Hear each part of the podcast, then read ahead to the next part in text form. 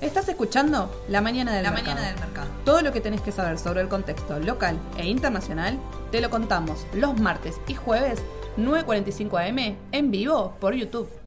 En el mercado. Hola, Ale, ¿cómo va? Buen día, Sole. ¿Todo bien? Buen día a todos. Bien, todo Nos bien. demoramos porque estábamos cambiando figuritas con Ale. Él junta para el- sus hijos, yo junto para los míos, nos traemos las repes, hacemos cambios y después agarramos. No, mentira, estábamos hablando porque llegaron los balances, Ale se trajo Llegaron todos balances. los números, todo, completito. Vamos a ver balances. Hoy vamos a ver balances. Esta época, ¿qué es lo que vemos? Hay balances muy importantes esta semana para el mercado. Claro. Vamos a ver todo eso. Perfecto, buenísimo. Como hay un montón de noticias, como les digo siempre, vamos a arrancar rapidito. Miren, voy a empezar así, alegre, positiva. Bonos argentinos. ¡Pum! Se dispararon. Subas fuertes ayer de las paridades en dólares de los bonos. Baja del riesgo país en tres días, Priscila me dijo, en tres días el riesgo país bajó 10% aproximadamente. Así que ustedes me dirán qué cambió en los últimos tres días. Ayer los en dólares hicieron una performance muy buena. Muy buena. Buenísima. Pero la verdad es que no cambió nada, digamos. O sea, es lo que decimos siempre. Están en precios muy bajos. Quizás en algún momento, si algún fondo sale a comprar, lo que hace es esto, ¿no? Marcar rápidamente una suba fuerte, porque no hay una noticia. A ver, si tuviese a Edu acá, diría rumores, Soledad. Son los rumores lo que hicieron subir los bonos, lo cual puede ser real, porque ayer había mucho rumor. Durante el fin de semana nos fuimos, el viernes nos fuimos con rumores allá arriba explosivos, que miren, no se los digo porque eran bomba atómica, y ayer siguieron, pero tiene que ver con renuncias de ministros, quién se queda, quién se va, todo relacionado con el tema político. Más político que económico, Político que económico. Porque la realidad es que no hubo un cambio de algo, no sé, un, un cambio económico o algo para que vos digas, bueno, no sé, una respuesta a esto, solamente a los rumores. Sí, recordemos que había una gran salida de fondos de los fondos comunes de inversión en pesos, que fueron más de 42 mil millones que se fueron en las últimas semanas, y que eso se estaba yendo al dólar, que por otro lado estaba planchado porque había también, digamos, muchos ya portales de, diarios escribían que los que estaban sosteniendo el dólar MEP era eh, el ANSES, ¿no? Digamos, el gobierno por medio del ANSES con este tema de recomprar bonos o vender bonos y, y bancarlos por ese lado.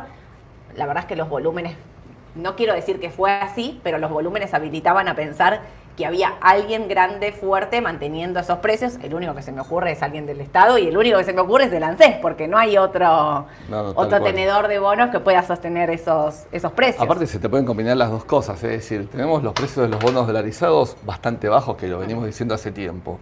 Está esta presión con el dólar por esta salida. Y me puedo parar en un instrumento que está bajo, que está dolarizado, que hasta puedo entrar en pesos, ¿sí? Y, y capaz que parte de la explicación puede estar por ahí también. Sí, seguramente. Es que yo creo que la explicación viene por ahí, sin duda, porque repito, no hubo nada, ninguna noticia económica o ningún anuncio que uno piense, bueno, no sé, esto va, va a estar subiendo. Sí, digo los rumores políticos muy fuertes durante el fin de semana sobre renuncias de ministros, renuncias de, puntualmente la renuncia del presidente del Banco Central, que no se dio. No, no- No, Nada, o sea, pero esa miren, relación miren. tensa sigue, esa Ah, relación no, tensa esa sigue. relación. Sí, sí, no, sí. no hay amistad y No, claramente nada, no no, hay amistad. Así que hablando de eso, el miércoles va a estar licitando el Tesoro, va a estar licitando letras, un vencimiento 130 mil millones, no es un número grande, pero sí empieza a prepararse un poco el terreno para lo que viene, que estamos diciendo. Noviembre y diciembre con vencimientos de más de 1.67 billones de pesos, monstruoso el vencimiento que se viene ahí. Vamos a ver entonces qué es lo que pasa. Digo, estos vencimientos no es que no sean importantes, sino que al ser montos chicos y tener un buen porcentaje, va, no sé, el anterior lo tenía, el 97% lo tenía, estaba en manos de privados, no leí realmente de este vencimiento cuánto está manos de privados, manos del Estado, pero, digamos, en el anterior eh, el Tesoro convalidó una suba de tasa, que no fue así lo que hizo el Banco Central, y ahí por eso Ale dice esta pelea entre el presidente del Banco Central y, Sergio Massa es latente, la saben todos, digamos, no, no estamos contando nada nuevo. Sí que Massa se enoja, ¿viste? Se enoja, se enoja y ahí, ahí arranco. ¿Puedo arrancar Sí. con un chimento? Se enoja Claro. y en los pasillos dice, ¿Ah, yo vine acá para hacer determinadas cosas. Si no me dejan hacer, me voy a ir. me voy a ir, empieza a amenazar. ¿Estás amenaza? Está esa amenaza. Bueno, por terrible. algo quería esos superpoderes, de una forma de decirlo. Obviamente eso no puede ser extremadamente amplio, no puede meterse en el ámbito, digamos, autárquico, autónomo que tiene el Banco Central, pero la idea es que estuviera más o menos en línea y no está pasando. No, y aparte pensá también que el presidente del Banco Central es el, el- el- como el, el jugador más fuerte que tiene Alberto en este momento.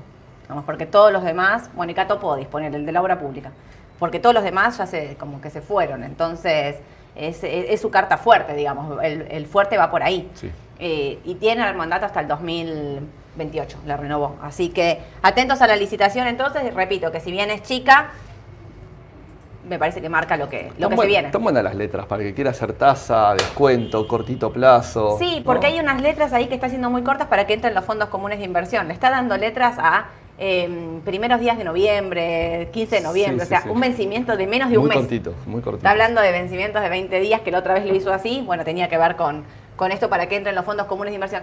Me genera ansiedad, ¿por qué me pones un vencimiento tan corto? El vencimiento anterior era como el 9 de noviembre. Sí, generalmente er- eran más mensuales con un plazo más- más- un poco más largo. Mínimo un mes de tasa. La verdad que no me lo pregunté, está buena, está buena esta ¿Por duda así en voz alta de por qué. Pero digo porque no dejan de ser atractivos. En, en momentos, bueno, ahora a ver, las novedades van cambiando y ahora tenemos esta presión sobre el dólar, ¿no? Y, Claro. y volvemos a repreguntarnos que pre- preguntamos casi todas las semanas, tasa, dólar, dólar, tasa, ¿para dónde vamos? Nos descolocan. Pero no estaban mal, no estaban mal en estos momentos de tasa. eh, en algún momento estas letras cortas eran algo atractivo. Las cauciones habían subido también su tasa por la expectativa, después volvieron un poquito para atrás por esto que pasó del central que estamos diciendo. Así que habría que ver, habría que ver a ver por qué tan corto, la verdad. Tal cual. No, no tengo la respuesta. Sonia. No, no, no hay, es que no. Pero escúchame, el otro día hablábamos del vencimiento en esto de tasa, peso, peso, eh, dólar, perdón, tasa o dólar, qué hacemos, qué no hacemos. Hablábamos de. La pregunta es: si yo tengo TO23, el TO23 vence antes de, eh, antes de las elecciones, ¿sí? Sí. No, sí, el TO23. Sí. Tengo TO23 que me rinde eh, más del 100%, claro, que me rinde el 100%, así estábamos, estábamos haciendo este análisis.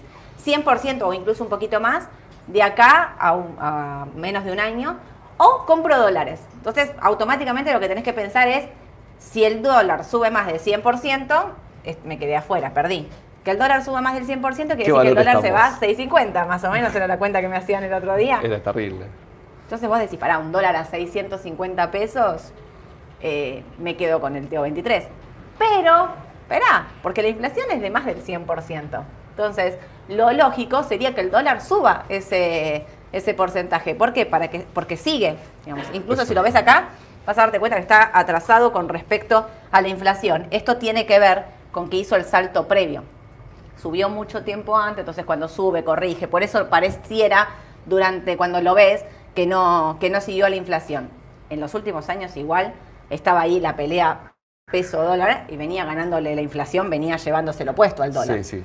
Hay algunas corrientes, a ver, el dólar no deja de ser un bien más Mm. y si suben todos los bienes de la economía, vamos al súper, a todo y van marcando los precios y hay inflación, decimos, bueno, el dólar como un bien más debería ir subiendo, ir buscando esa curva que está teniendo la inflación. Y viceversa también, porque esto es el huevo y la gallina, como decimos. A veces sube el dólar, es motivo para retocar listas, precios, un montón de cuestiones. sí. Entonces se buscan las curvas permanentemente. Algunos dicen, no necesariamente el dólar capaz tenga que subir por la inflación porque hay otro tipo de decisiones. Sole, es muy difícil, yo, esto es muy personal, ver al dólar en esos valores que estás diciendo. Creo que, comentamos el otro día, lo decíamos, me parece que eso podría generar en, en- muy corto plazo una explosión grande, con un dólar tan, tan alto. Yo si no fuese el año que viene electoral, te diría ni lo dudo. Ni lo dudo. Viendo que el año que viene es electoral, no sé. Yo no lo creo. Él no lo cree, yo... Me cuesta verlo. Sería- Pongo dudas. Sí, sí, es que eh, ahí empieza como dice Ale, si sube el dólar, suben los precios, si suben los precios vuelve a subir la inflación y es lo que estamos todos diciendo, que eh, seguramente a ver, vengo diciendo esto hace un montón de meses, lo que Massa quiere atacar, que no ataca la inflación, Exacto. pero va a estar complicada la elección con un 100% de inflación. Hablando de elección, ayer Mauricio Macri presentó un libro y muchos decían que era como lanzarse a la candidatura políticamente. Ah, presentó lista, pensé que ibas a decir. No, no, no, me para, la por Dios. Presentó un libro, sacó un libro, pero no, no, no dice que va a ser candidato a presidente. Pero bueno, digo, todo esto de que ya se están poniendo como en vista todos, ¿no? El otro día Horacio Larreta presentó a la novia. Eso es re, re clima político, reelecciones, ya todos moviendo fichas Totalmente. ahí. Y aparte sabemos que la primera oposición fuerte, que es, eh, eh, digamos, eh, lo que estamos charlando ahora en este momento, está como un poco dividida. Está Claro. también lo, lo que se dice vulgarmente el aparato también radical, hay muchos radicales también Claro. en ese espacio político y hay divisiones. No están todos, digamos, de acuerdo con quién podría ser el, el fuerte y futuro candidato opositor de este espacio político. Y ese es el motivo por el cual no se definen si va a sacar o no las paso. Tiene que ver con eso, aunque también dentro de la oposición hay esta duda. ¿Por qué hablamos de política y demás? Porque tiene que ver con el dólar, porque tiene que ver con las acciones, porque muchos me decían ayer que la suba de los bonos, lo comento así como, esto tiene que ver con que Máximo dijo, ayer Máximo Kirchner dijo, que Cristina no va a ser candidata. Exactamente. Entonces muchos decían, el rebote de la deuda tiene que ver con que si Cristina no es candidata, el mercado tiene un montón para subir y los votos se van a disipar entre dos o tres candidatos los que vayan a las PASO. Por eso hablamos de política, porque tiene que ver con el mercado, porque el mercado es muy chiquito. Y miren, no, no tengo mucho más que decir que qué fue lo que pasó en la PASO, ah, miren, ni la del 2019, me voy más para atrás. Cuando fue el balotaje, Scioli Macri, que no se sabía o se dudaba desde que el mes que oc- octubre, cuando fueron, sí, octubre, cuando fueron a la- al balotaje, de ahí hasta que ganó Mauricio Macri, el mercado voló, voló todo el panel general, todo subía sin parar, todo subió durante dos años incluso sin parar. Lo contrario pasa en el 2019, cuando pierde la... Cuando um, Mauricio Macri pierde las pasos por el 50%, el mercado se destruye. Entonces, quiero decir, el mercado hace apuestas por un candidato, por un partido, y quieras o no quieras, eso hace que se mueva eh, las cotizaciones. Tiene que ver con eso. Sí, sí, claramente. Directamente. Re- Por, eso siempre tocamos estos temas, digamos. Sí, obvio. Nos importa el mercado y bueno, la incidencia que tiene No, obvio. lo político. Pero bueno, hablando del, entonces del tipo de dólar, miren, ¿eh? planchadito, Sí, planchadito. acá Esto va a esta, definir. esta ¿eh? brecha ahí se está manteniendo. La brecha estos se días, mantiene, 4 o 5% la brecha entre el MEP. Lateralizando. Y esto define. Esta lateralización es lo que a mí me hace pensar que hay alguien diciendo, no te moves de acá, no te vas muy para arriba, no te vas muy para abajo. El mercado no es tan prolijo.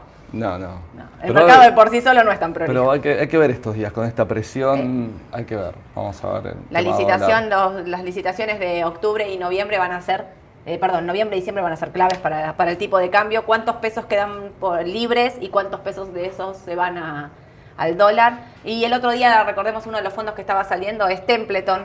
Templeton es un fondo que entró allá por cuando estaba Mauricio Macri de presidente, estaba Caputo en el Banco Central, hicieron un arreglo, le pusieron bastantes pesos, perdieron como en la guerra, porque en ese momento creo que el dólar estaba como 18 pesos, y oh, bueno, nada, está 300, no, no, no- no hace falta que hagan mucha cuenta. Eh, estaban saliendo, así que, pero ellos dijeron que no era, no tenía nada que ver con, con lo político, sino que era una cuestión de estrategia y que estaban desarmando por otros motivos. Sí. Es asumir, si no, ¿Qué van a una mala jugada. Exactamente. Bueno, Argentina, mándenos preguntas que ahora vamos a estar contestando. Afuera. Para, antes, antes de afuera, ¿festejaron los de IPF? Eduardo, ¿festejaste? Por supuesto. Por supuesto. ¿Por qué hablo de IPF? Porque ayer cortó los 7 dólares con 30. Pues no sé cuánto está ahora exactamente. Estábamos hablando de 7.40.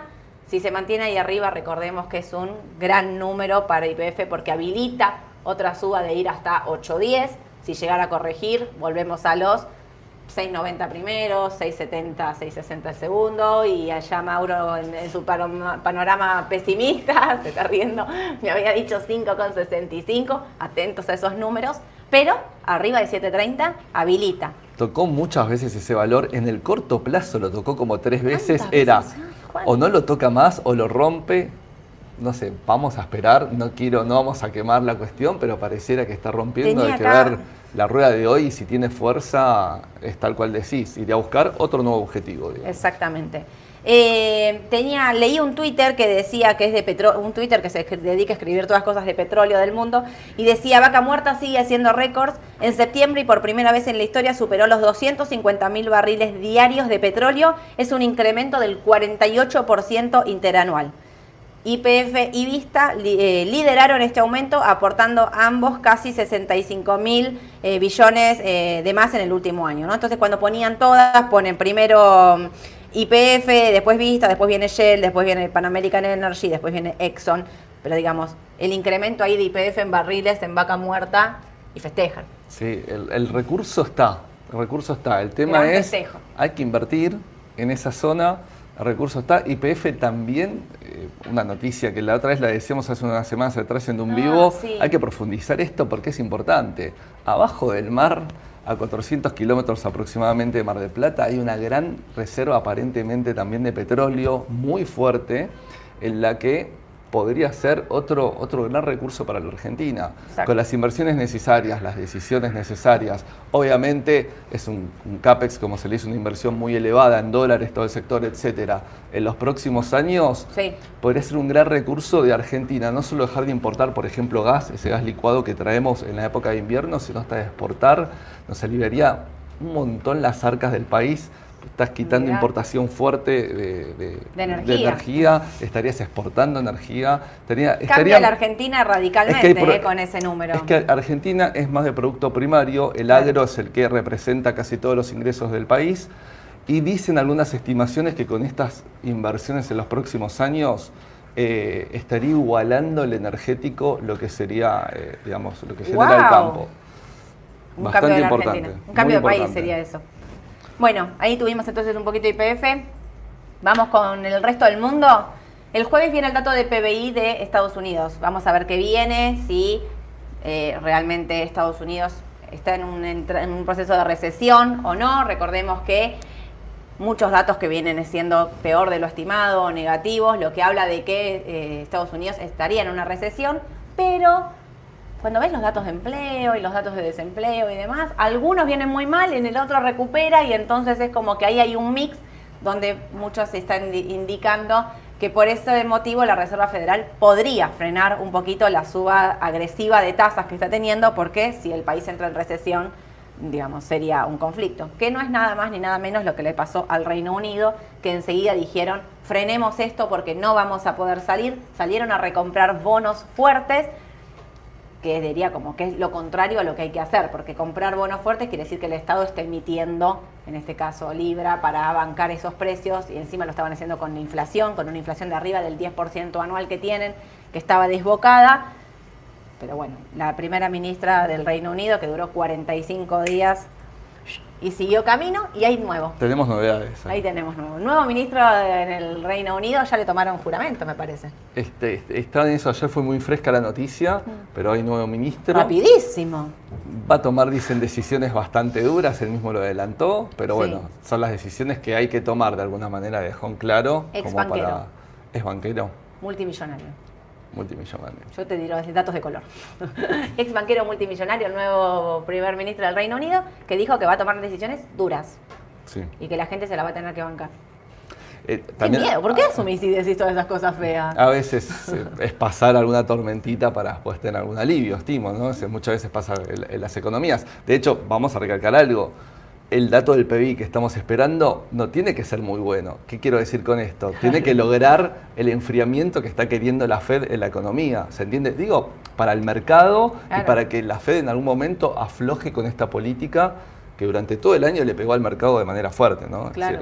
eso, ¿Por qué dice esto, Ale? Porque supongámosle que el dato del PBI es buenísimo, es excelente, es genial la Reserva Federal va a decir, ah, pará, me queda margen para seguir subiendo la tasa. Y va a seguir subiendo la tasa, el mercado puede reaccionar de manera negativa entonces, atento, porque a veces viene bien el dato y el mercado reacciona mal por el temor a lo que puede hacer la Reserva Federal después. Después se verá qué es lo que hace y cómo reacciona el mercado, porque vieron que el, mercado está realmente ciclotímico, reacciona bien y mal en el mismo día a la misma noticia con dos lecturas totalmente distintas. Exactamente. Terrible. Por ejemplo, vamos, ahora en el pre hasta hace un ratito, no sé cómo estará ahora, los índices estaban levemente negativos, casi neutros, pero levemente negativos. Y hoy tuvimos muchos balances con muchas noticias positivas. Ahora los vamos a ver, pero los balances de hoy en el pre, la realidad realidad es que fueron muy buenas noticias. Entonces, a veces decir, bueno, pero la buena noticia es bueno, por ejemplo, me voy adelantando, a Coca-Cola, que Sí. salió un buen balance. ¿sí? Para Coca-Cola está perfecto, pero capaz que para el resto del mercado no está buena esa lectura. Claro. Entonces, es decir, vuelvo, el objetivo es enfriar un poco la economía. Exacto. Vamos a ver entonces, bueno, ahora nos vas a estar contando de balances. Cierro entonces un poquito. Brasil, que ayer se destruyó. Muchos me preguntaban, ¿qué pasó en Brasil? ¿Qué pasó en Brasil? Nada, que es que el domingo son las elecciones. Ayer el rumor fuerte era que ganaba Lula.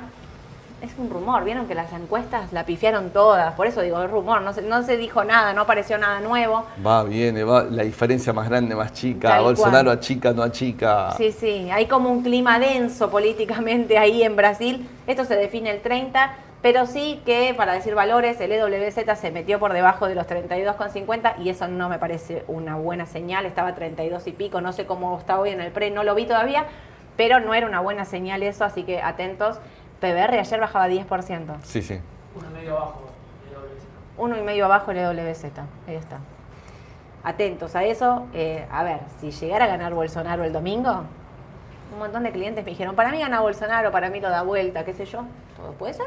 Ahí habría una suba fuerte y quizás hasta si gana Lula ya la tiene descontada la Eh, baja. a ¿eh? decir eso. Quizás no, sube, no baja empezando. porque ya lo está descontando. Ya lo está descontando. En el Y mercado. aparte hay que ver si los primeros meses y las primeras medidas, siempre con todo cambio, a veces lo- los mercados se mantienen. Ah, o hasta podría subir un poquito, te diría. Sí. Pero bueno, es, es muy volátil, digamos, Sí, poder sí, decidir aparte es esto. una cosa, una cuestión electoral, como decimos siempre, repito siempre lo mismo, miren lo que pasó en Argentina, es, es como, no se puede saber realmente lo que va a pasar y el mercado va a moverse bruscamente en base a ese resultado. Aparte supongamos que gana Lula. ¿Será el mismo Lula que otros Lulas? ¿El contexto es el mismo? No, es otro mundo, Es decir, es otro mundo. las cuestiones van cambiando. Es decir, Tal cual, sin dudas. Cierro entonces con China. Ayer se destruyeron. Justo el otro día alguien nos preguntaba de Alibaba, acá en el vivo, que alguien me preguntó cómo ves Alibaba y nosotros decíamos, y está complicado, no por eso, sino que si la, la deslistan y demás. Ayer Alibaba está como 20 abajo, todos los papeles chinos estaban fuertemente bajando. Mucho, muy fuerte. Porque ahí vieron que primero estaba desaparecido el presidente, después, bueno, ahora hubo un congreso donde sacó a toda la oposición, literalmente, los limpió a todo y quedó con una fortaleza en el Congreso Xi Jinping, ¿no? Sí. Si no me equivoco. Y quedó con una fortaleza en el Congreso, lo que lo hace pensar que los próximos años va a, a tomar decisiones básicamente solo, por- sin ningún Congreso que, que se le oponga a nada. Muchos me van a decir, dale, Soledad China era accidente también. Qué sé yo, yo les cuento lo que pasó. la No, lectura del mundo ayer la fue lectura pésima. del mundo fue horrible y hoy eh, salieron a decirles salgan a comprar acciones, salgan a recomprar sus propias acciones y mantengan los precios. Así que vamos a ver qué pasa hoy en el mercado de China. Vamos. Va acá en Estados Unidos con respecto a las acciones chinas, ¿no? A eso me refería. ¿Arrancamos? ¿Balances? balances. ¿Qué tenés para contarnos? ¿Qué tengo de los balances antes de arrancar con, Sí. con los gráficos? ¿Qué tenemos de balances del día de hoy, de este pre? Coca-Cola, tanto la ganancia por acción como las ventas, positivo respecto a las previsiones. UPS lo mismo. 3M, mejor la ganancia por acción, las ventas fueron menores, eh, 3M está bajando en el pre. Y Coca-Cola es muy importante el balance que vino, muy sólido en todas sus líneas, muy sólido en sus márgenes, 0,69 de ganancia por acción contra 0,64, perdón que estoy leyendo los datos acá, 11.06 billones en ventas en el trimestre contra 10.5 de pronóstico, es decir, el consumo y el consumo de algunos sectores básicos se mantiene, se mantiene fuerte. Y no solo eso, ahora vamos a estar repasando cuál es un poco la idea. Estamos en épocas y semanas de balances.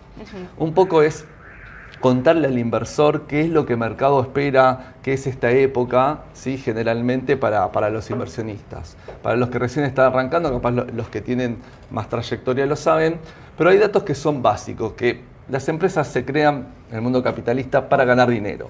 Entonces, la ganancia por acción, la ganancia que, esté- que esté ganando en el trimestre es un dato muy importante. Cuando vienen los balances trimestrales, ¿qué vemos? Es cuánto está ganando. Primer punto. Eso se compara contra lo que los analistas vienen previsionando de que puede ganar tanto y contra generalmente la misma ganancia que tuvo en el mismo periodo del año anterior, para saber dónde estoy parado. Siempre la comparabilidad es estoy mejor o peor. Perfecto. Ese es un punto importante. Otros son las ventas. Las ventas, si bien no es un gran parámetro, porque pues, yo puedo vender más, pero mis costos me subieron más que lo que vendí, voy a ganar menos plata. Obvio. O viceversa.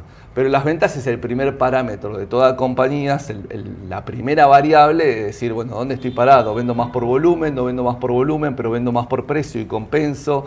Es decir, el análisis de las ventas es importante. Y otro dato importante siempre en esta época son, en estos balances, ¿qué dicen las notas? ¿Qué es lo que pone la, La letra compañía? chica. Exactamente, la compañía te dice, me fue bien o mal por esto y esto y esto, y las perspectivas, si mejoran o empeoran las perspectivas. Coca hoy, por ejemplo, en el pre, el resultado fue muy bueno y mejoró las perspectivas anuales, por eso estaba subiendo, también ahora en el pre-market, no sé cuánto estaba, creo que estaba un 2, algo así, Dos y medio. Dos y medio arriba, bueno. Eh, entonces, esto es lo que en esta época, cada tres meses generalmente, eh, hay un grueso de concentración de balances, es lo que ve el inversor, vemos nosotros y lo que tratamos de explicar.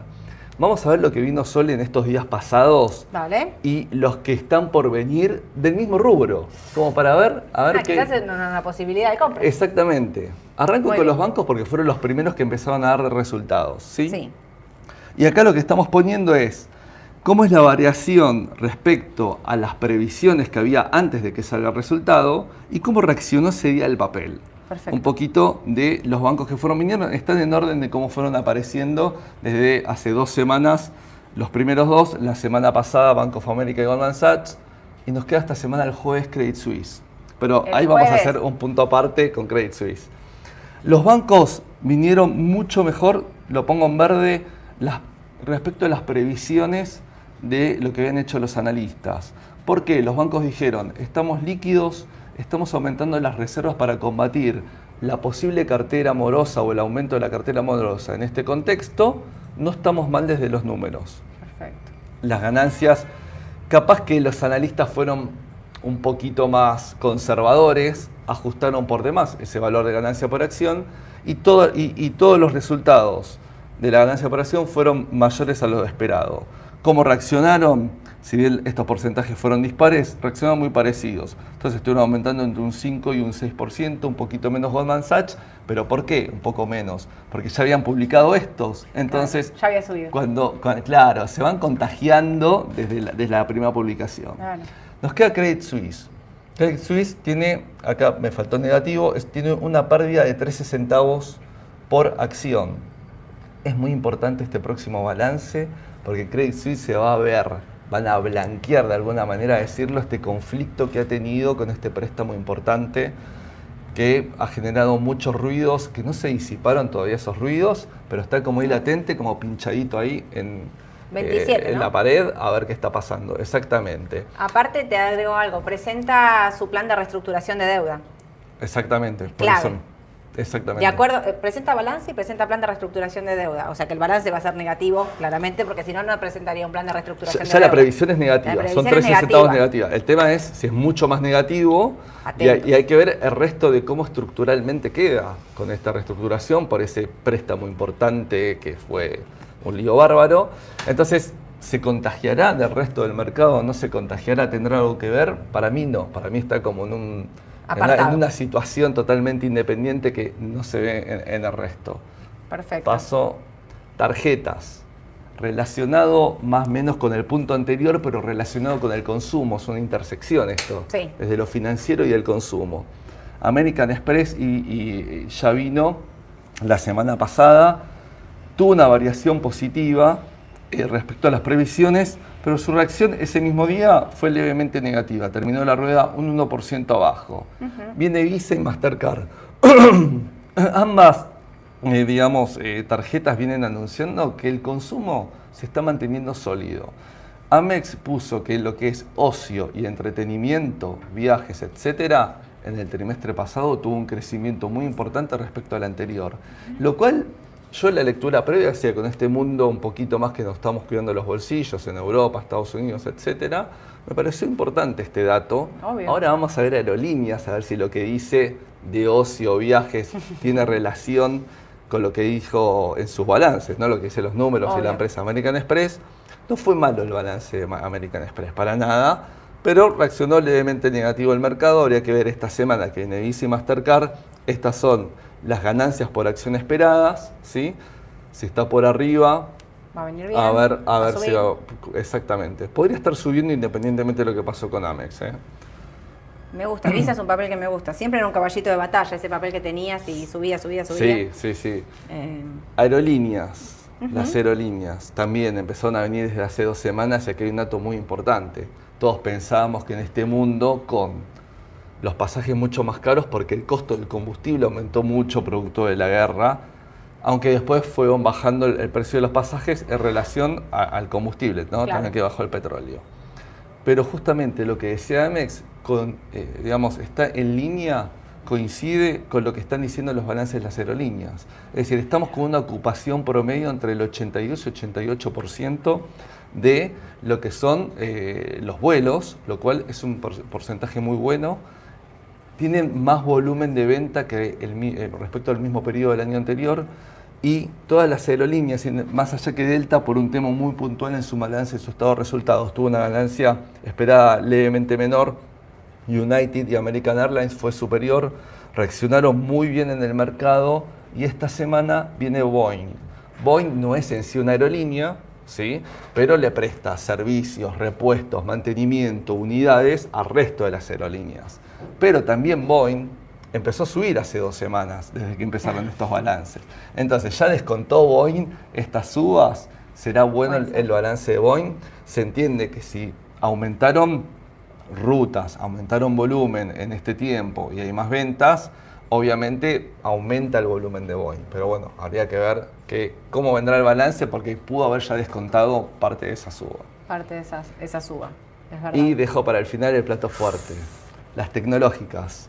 Las tecnológicas, digamos, tenemos tres empresas que han venido, pero muy dispares desde su, eh, desde su negocio, de alguna manera, ¿sí? de una man- manera de decirlo.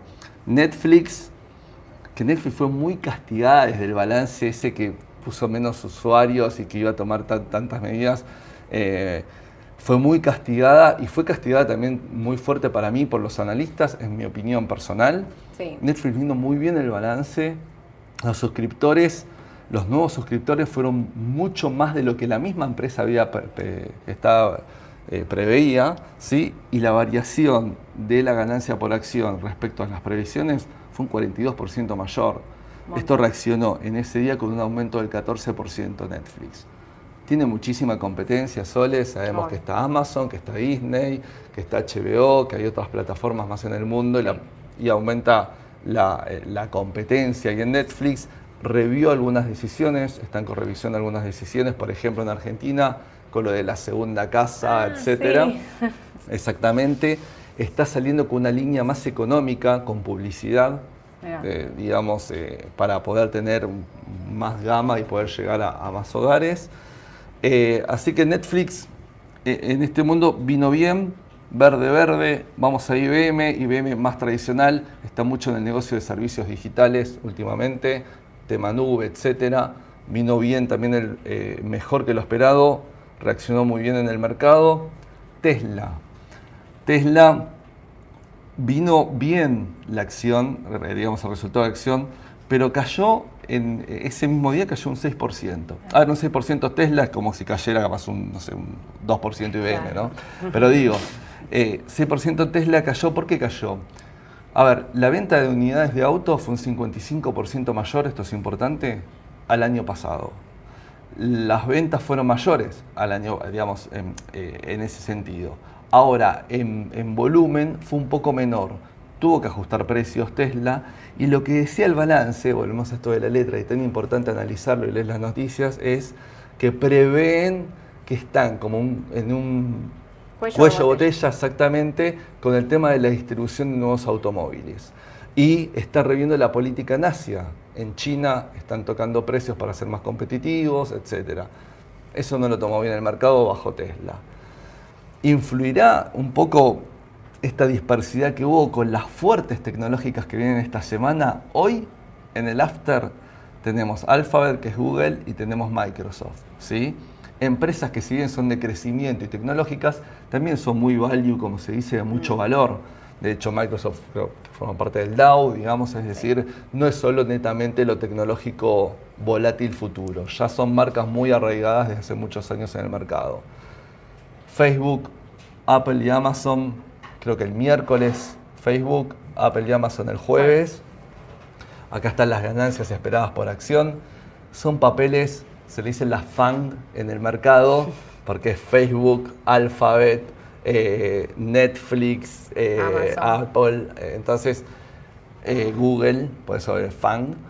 Son muy, muy pesadas a la hora de decidir o marcar un rumbo en el mercado en general, no solo lo tecnológico. Son muy fuertes por nivel de capitalización y por volumen esta semana va a ser clave, clave para el mercado de, Estados Unidos y por ende para nosotros, ¿no? Obvio.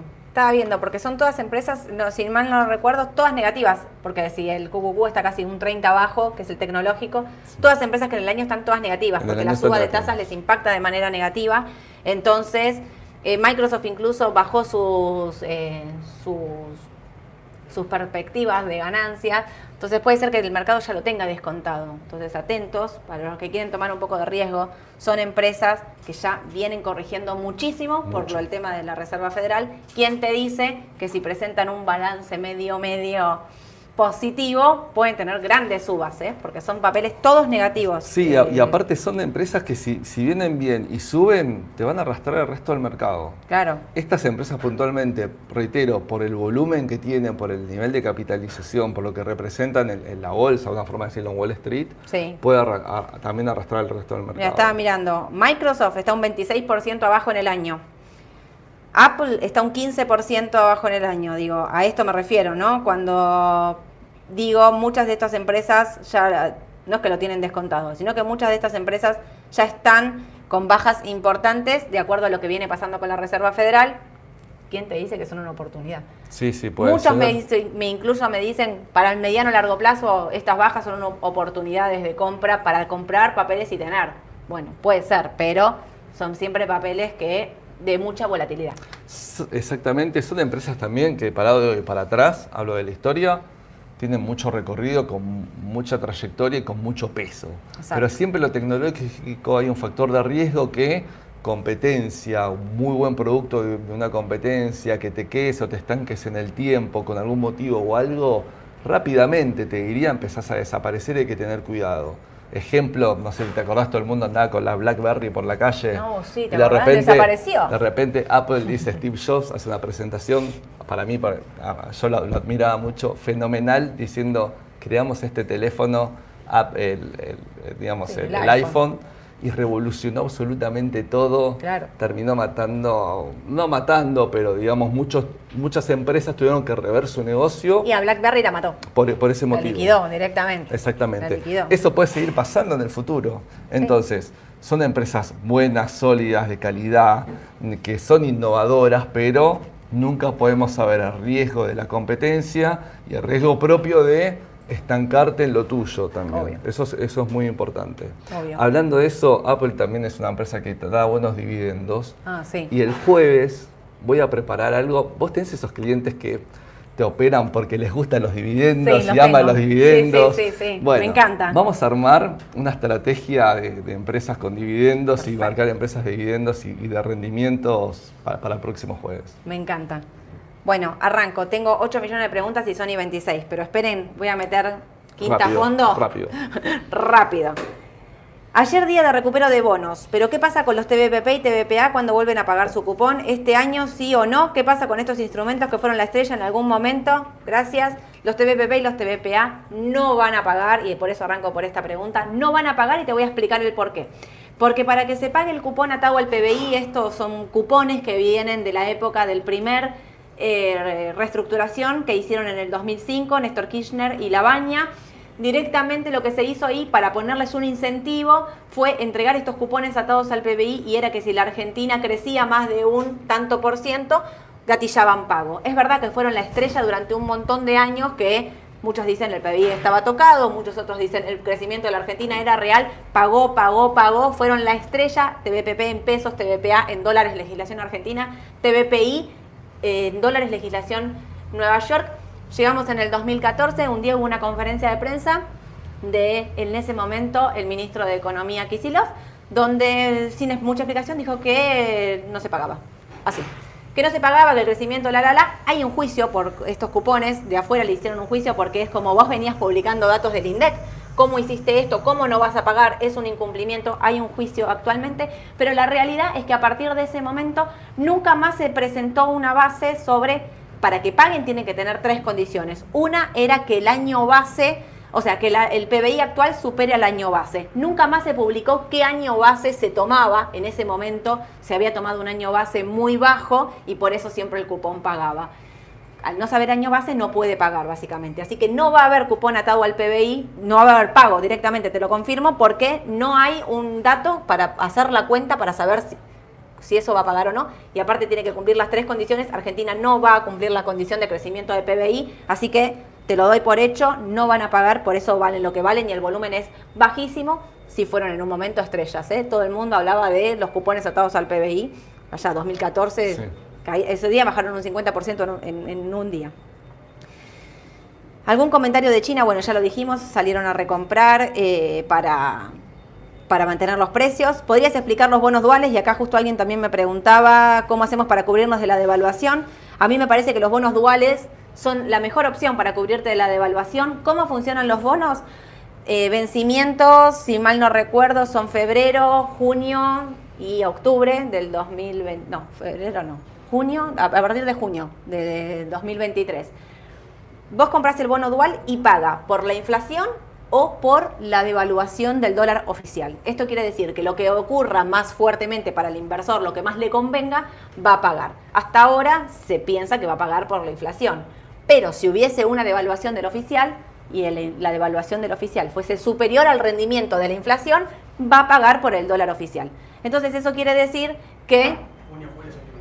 Gracias, Mauro. Junio, julio y septiembre. Eso quiere decir entonces que estás cubierto en ambos lados. Y es mejor que un dólar linked. ¿Por qué? Porque el dólar linked cubre solo por la devaluación del oficial. Si no ocurre, que es lo que viene pasando y lo que vienen diciendo y vienen sosteniendo, está bien, muchos me van a decir la devaluación del oficial se aceleró. Sí, se aceleró, pero no tiene nada que ver con respecto a la inflación. Entonces, es una mejor cobertura el bono dual que el eh, dólar linked. Claro, capaz que si hay, hay algún inversor muy finito, se la puede jugar por algo, o devaluación, ¿sí? o inflación. ¿Por qué? Porque está la TIR y la TIR capaz no es tan atractiva en este bono dual justamente por este motivo pero como, como cobertura, como producto de inversión, está bueno.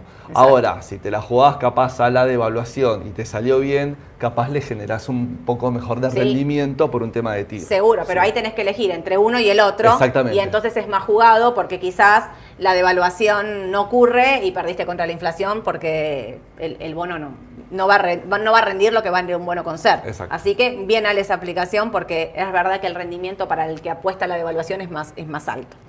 Tengo un montón de preguntas de Brasil. Me preguntan si es momento de comprar Petrobras ahora que bajó, si qué pasa con el EWZ antes de las elecciones. Un poco lo que decíamos antes. A ver, si yo miro con respecto al petróleo, Petrobras está para comprar después de esta baja de ayer. Si miro el EWZ, tendría que superar los 32 dólares con 50 para que me dé entrada de nuevo. Si no, tendría que corregir un poquito hasta los 30, 30, 50 para que me dé entrada de nuevo. La realidad es, como decíamos antes, el mercado está muy volátil y depende de una elección, así que es más que nada una apuesta una elección que puede salir para cualquier lado. Sin embargo, Vale, me preguntan también. Bueno, sí, son papeles bien sólidos, sobre todo con el tema del petróleo y bueno, y la guerra en este caso acompaña a todo lo que es el sector brasilero, que bueno, que se vio altamente eh, eh, recuperado, ¿no? Por, el, que quiere comprar Brasil ahora tiene que saber que los papeles están político dependientes, te diría, no en sí por sus características, sus negocios, por sus sectores. Sí, y ahí me preguntaban si la baja puede ser política, sí, seguramente, tiene que ver con eso. Tengo un montón de preguntas más. Eh, con respecto a Vista, ¿cómo ven el balance de Vista? El balance de Vista se espera que sea muy bueno y por eso la suba del papel que viene, viene subiendo sin parar está en máximos. Muchos me preguntan esa oportunidad de compra y a mí la verdad es que me gusta el papel. Quizás me gustaría que baje a penitas, la verdad es que no está ocurriendo para volver a entrar más, pero para los que la van a comprar acá por CDR y bueno, quizás con un tipo de cambio bajo y apostando al tipo de cambio, puede ser una oportunidad de compra. Si es por papel, el balance va a ser muy bueno, o al menos es la expectativa del mercado, pero quizás lo va a tener descontado cuando llegue. Puede ser. Así que no tenemos tanta historia para atrás de vista No. como para hacer un análisis de bajas, subas, correcciones, etcétera. Pero Tal cual. coincido con Sole totalmente. Eh, a pesar de las subas, ¿cómo ven eh, comprar eh, empresas de consumo? A mí me gustan las empresas de con- consumo, me gusta Coca, me gusta mm, Procter Gamble, me, me parece que son defensivas, que el mercado de Estados Unidos está muy volátil y que Coca-Cola ahora con esta baja que tuvo, bueno, ahora ya volvió a los 57 dólares, pero era una oportunidad de compra. Coca había Eh, bajado, había corregido había mucho, capaz se había pasado un poquito de rosca antes, entonces corrigió Claro. más que las demás, ayudó el balance de Pepsi al principio como para volver a enrutar de nuevo, creo que el balance de hoy fue bueno, Sí. podría estar recuperando terreno Coca.